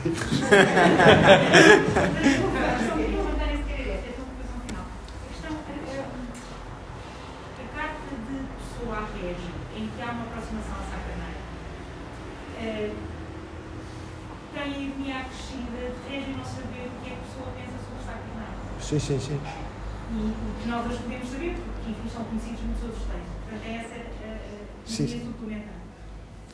E depois, a outra nota que eu queria fazer, e que eu acho que vai ao encontro daquilo que, que quero apresentar relativamente ao, a esse primeiro sentimento de ver hum, Sá Carneiro como mestre, em régio, e depois em, em Gaspar Simões prende-se com a coincidência da tentativa de publicação na presença do, manus- do, do caderno do guardador de planos, ao mesmo tempo que está a pessoa a tentar a, a publicação do- dos indícios dele, ou está a sim. a publicação. Aliás, naquela carta em que há grande eh, elogio à melhor coisa que fiz, ou escrevi outra Ilíada, é precisamente no parágrafo a se- a seguir a, a- a- a- a discutir a publicação do caderno. Aliás, a própria formulação do, do- caderno ah, do guardador de rebanhos replica a própria estrutura dos dele. sim, sim. Ou seja, essa, essa concorrência manteve-se depois com Gaspar Simões. Sim, sim, ah, exatamente. Aliás, a, a- a- concorrência mantém-se com essa, con- eh, isto é, a tensão entre, com- entre Carneiro e Pessoa é,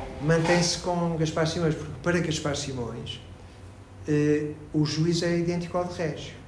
Exatamente. Aliás, o juízo de Gaspar Simões é idêntico ao de Régio pelo ascendente de Régio sobre Gaspar Simões.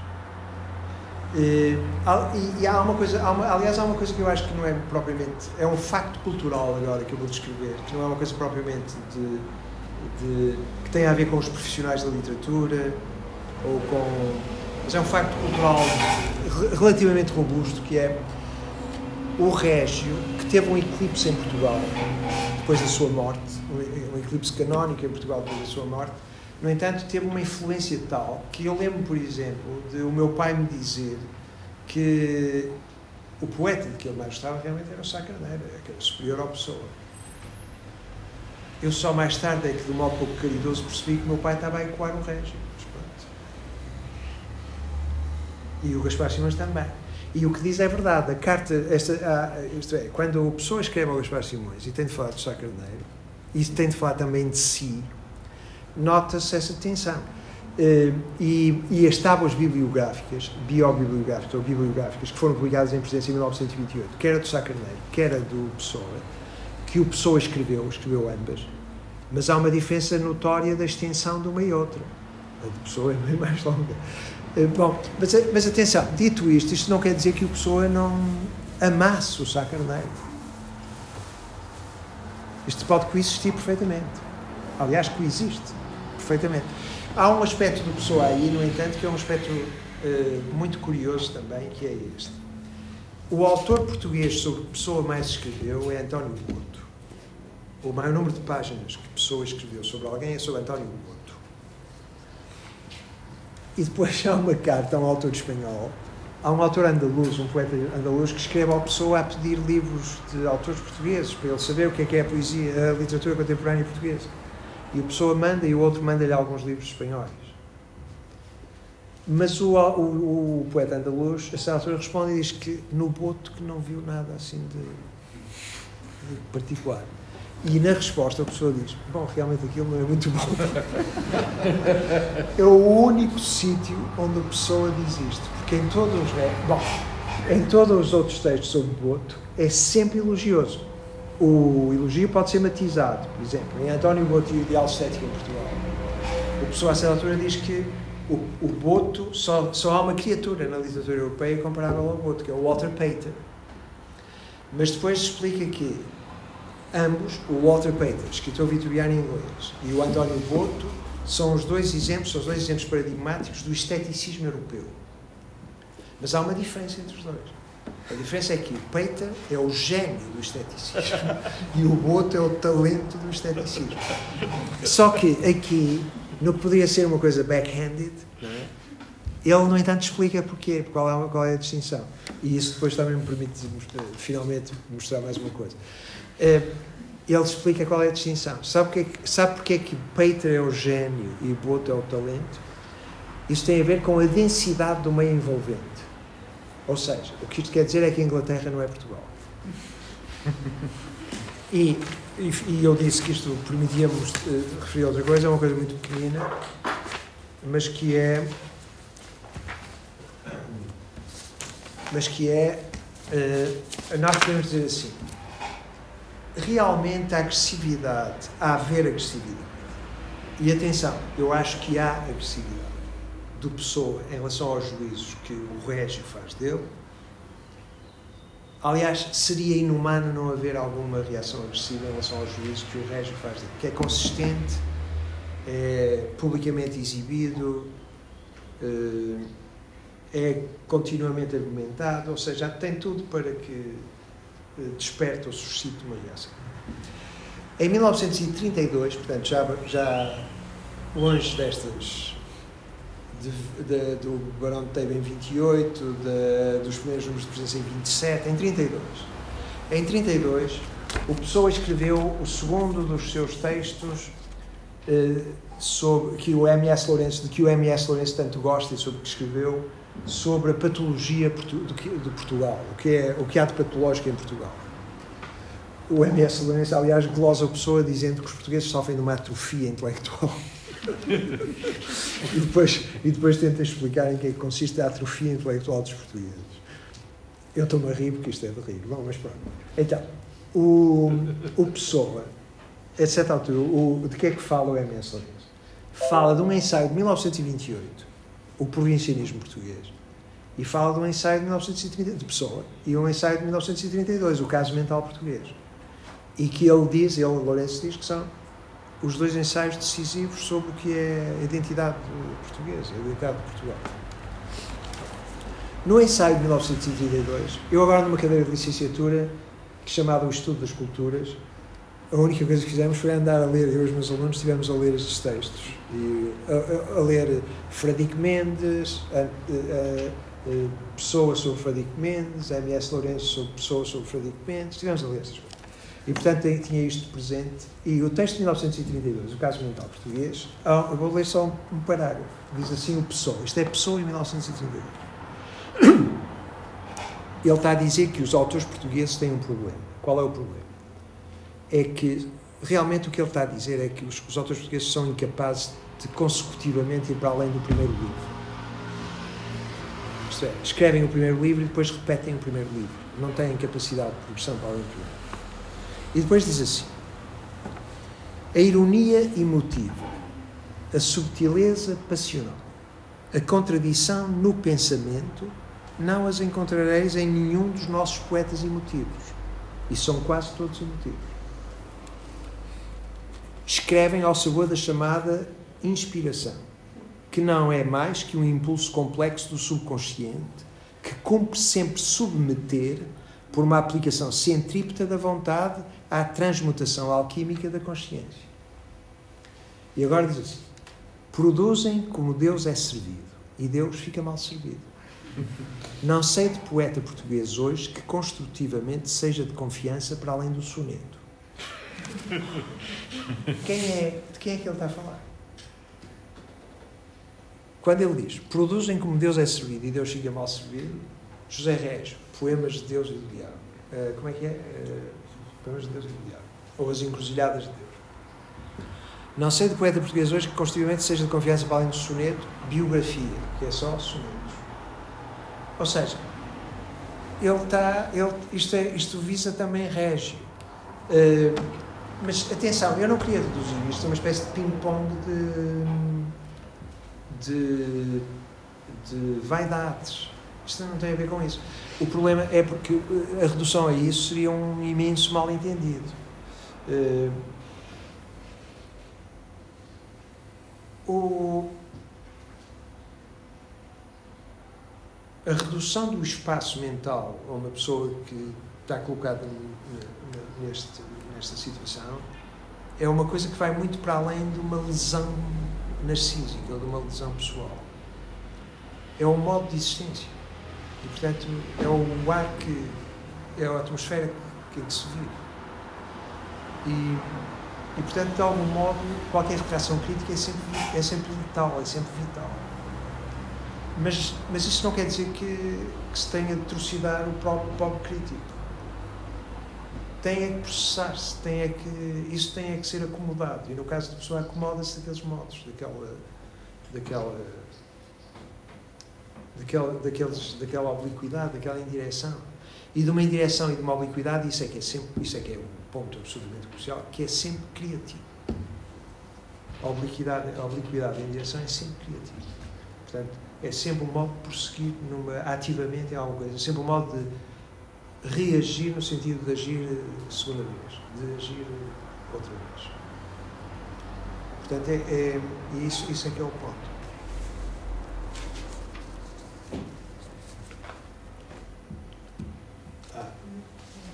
Coisa, nesse argumento do paralelismo do, da gênese polêmica, digamos, do, do Alberto Queiro e do Verão de Tegui, de uma certa forma, naquilo que expus, nós temos eh, que a polêmica do Caeiro é uma exigência literária que se torna forma produz uma forma biográfica. O Barão de Treve é o oposto, é uma exigência biográfica que se torna forma literária. E será isto talvez também a raiz do facto que o Barão de Treve não tem a potência eh, eh, artística que tem outro. Porque é claro que tem uma dimensão criativa como eu, digamos assim, a pessoa resolve os próprios problemas de identidade generacional, de colocação histórica, que é perfeitamente legítimo, não é? Numa, no, no quadro da história literária portuguesa, resolve isto ficcionalizando de uma certa forma a própria, a própria biografia, literaliza. Mas o problema biográfico, enquanto Quinqueiro, é um problema profundamente artístico. É um problema de escrita. E, E nesse sentido, acho Sim, sim, que. sim. Eu eu estou de acordo, eu estou de acordo. Eu acho que há uma, há uma, há uma distinção entre os dois dessa natureza. Porque realmente, quando ele. O, o que é que há de, o que é que há de inédito no Barão de Teixe? O que há de inédito no Barão de Teixe é Barão de Teixe. É o Barão de Teixe, é a personagem. A personagem Barão de Teixe é muito pouco produtiva, escreve pouco. O livro do A Educação do Estoque é muito curto. Mas a produtividade estava condenada a ser curta e a ser breve. Porque a única coisa que traz consigo é o estoicismo. É uma, é uma, é uma espécie de. Ou seja, é alguma coisa que está disponível, conhecida, não? é? cuja elaboração é qual? Só pode ser uma elaboração de, de detalhe. De, portanto, no Barão de Teiva, o, o que há no Barão de Teiva é a criação de uma personagem com um ethos associado. O ethos é o estoicismo. É só isto, não há mais. O Teiva não é mais do que a criação de uma figura com um ethos associado. No caso do Queira é diferente. Porque o Queira, é, realmente o Queira é quase é a criação de um dispositivo que permita enunciados. E que, e que permita enunciados e os enunciados, teoricamente, não acabam. Aliás, por exemplo, eh, coisa, há uma coisa extraordinária, extraordinária nestas relações. Eu estava a falar, há bocado estava a falar da magnitude e da dimensão destas relações. O, quando a pessoa recebeu a carta do Gaspar Simões, ou não é a carta, não, quando a pessoa recebeu em 1929 o livro do Gaspar Simões, abriu o livro e percebeu que finalmente havia o reconhecimento, isto é o reconhecimento da posteridade, isto é a geração seguinte, ele está já reconhecido, é o reconhecimento, ele percebeu isso. Em 29, em 29, associados a esta carta, embora já vou explicar também porque é que as datas aqui é preciso ter alguma eh, eh, alguma flexibilidade na, na consideração das datas. Em, em 1929, o que é que acontece? Depois agora, depois da carta do Gaspar Simões, depois do livro do Gaspar Simões e da, do início da correspondência do Gaspar Simões, Pessoa reinicia a relação amorosa com Ofélia Queiroz. Pessoa eh, retoma o, o Queiro com o pastor amoroso. E Pessoa inicia o livro do desassossego. É uma eflorescência brutal. 1929 é um ano tão importante quase como 1914. É uma eflorescência brutal e já relativamente inesperada. E tem a ver com isso, tem a ver também com esse reconhecimento. Isto, esse reconhecimento permite-lhe finalmente eh, o espaço abre eh, e, e tem essa importância. Portanto, eu acho que eh, tem razão, a Teresa tem razão, são diferentes, a sua produtividade é diferente, a sua força é desigual, os fins que visam são desiguais. acho que sim, não, eu não discordo em nada do que disse, mas queria dizer uma coisa. Ah, Eu, acho, eu acho que já explicou isso, mas eh, só queria confirmar que pessoa depois de escrever aqueles textos, tua personagem no Barão Texto, não havia. Não, não percebi o verbo. eh, Executou. Exportou? Ah, esgotou? Sim, sim, sim. sim. Executou é, nesse Sim. sentido, é um projeto mais. eh, menos. Sim, sim, sim, exatamente. Aliás, o Barão Teve tem esse. eh, sim, eh, sim, é uma resposta finita, acabou ali. Mas, por exemplo, em 1929, estas coisas que eu estava a descrever, eu estava a dizer as datas, porque, por exemplo, alguém pode dizer assim: a carta do Gaspar Simões, ou o envio do livro do Gaspar Simões é em junho de 29. E eu estou a defender que isto que é um acontecimento climatérico, climático na vida do pessoa e que ajuda a desencadear aquelas coisas. Em relação ao retomar da, da, da relação com Ofélia Queiroz, é inegável porque sabemos que a primeira carta é em setembro, portanto é depois.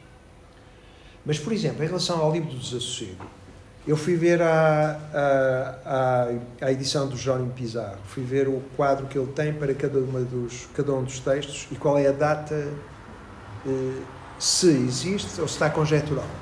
Em 1929, na, no quadro que o Pizarro faz dos vários fragmentos de 29, que ele agrupa em 29, E como disse, é a partir de 29 e até 35 que o livro de desassossego é feito. Tudo o que existe, 16, 14, etc., 13 até de Vicente Guedes, aquilo. Se não houvesse o que há de 29 a 35, o Vicente Guedes não era nada.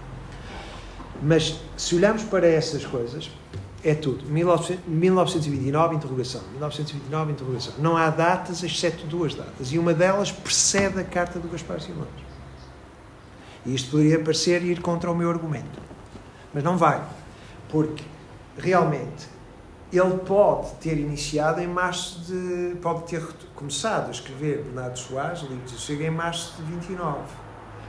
Mas o efeito, o efeito intensificador do que acontece com Gaspar Simões é que pode ter determinada, e determina, que seja de 29 a 35.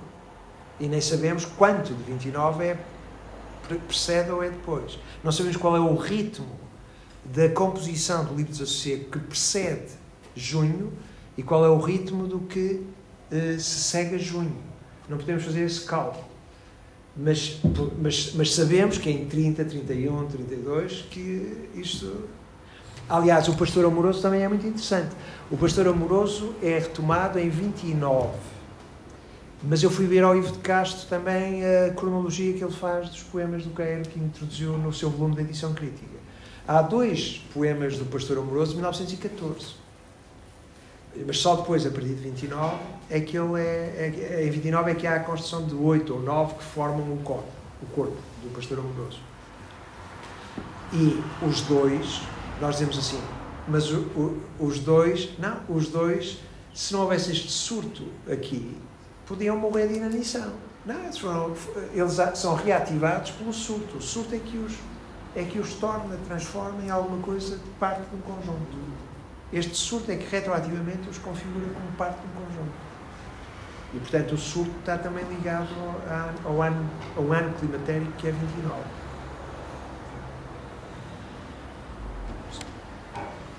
Estava aqui, eu ainda estou a processar, mas estava aqui a, pensar, que talvez haja uma, uma formulação simbólica não é?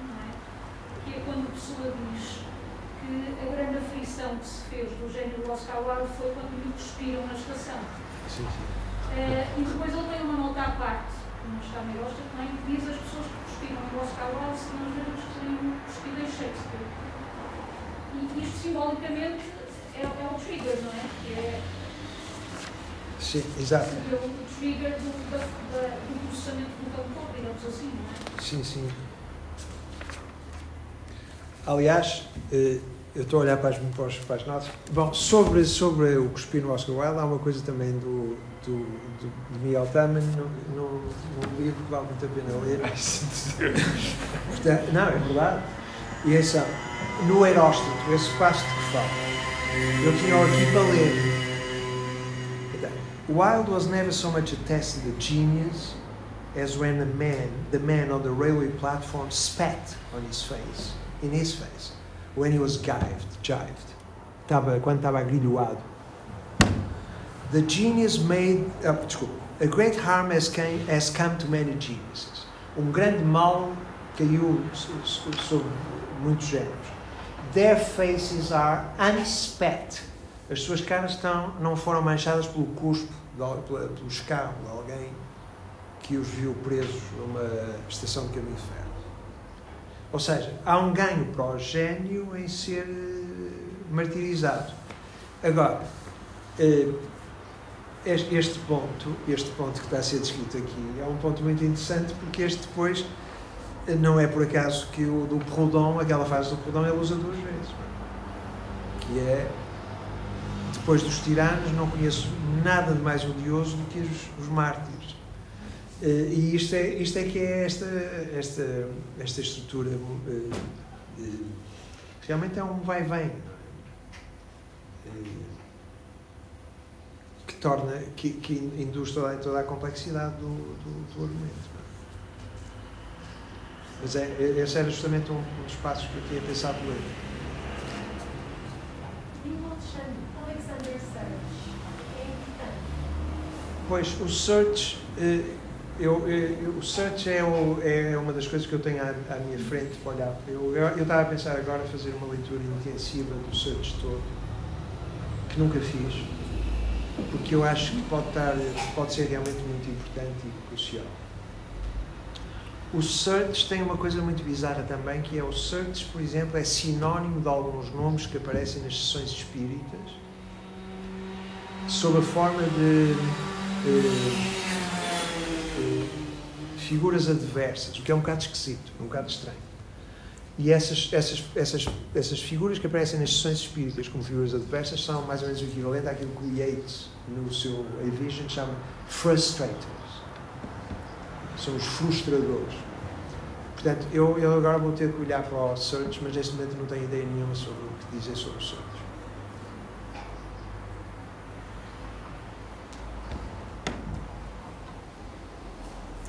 Não havendo mais perguntas, resta-nos agradecer ao professor António Feijó. Muito obrigado.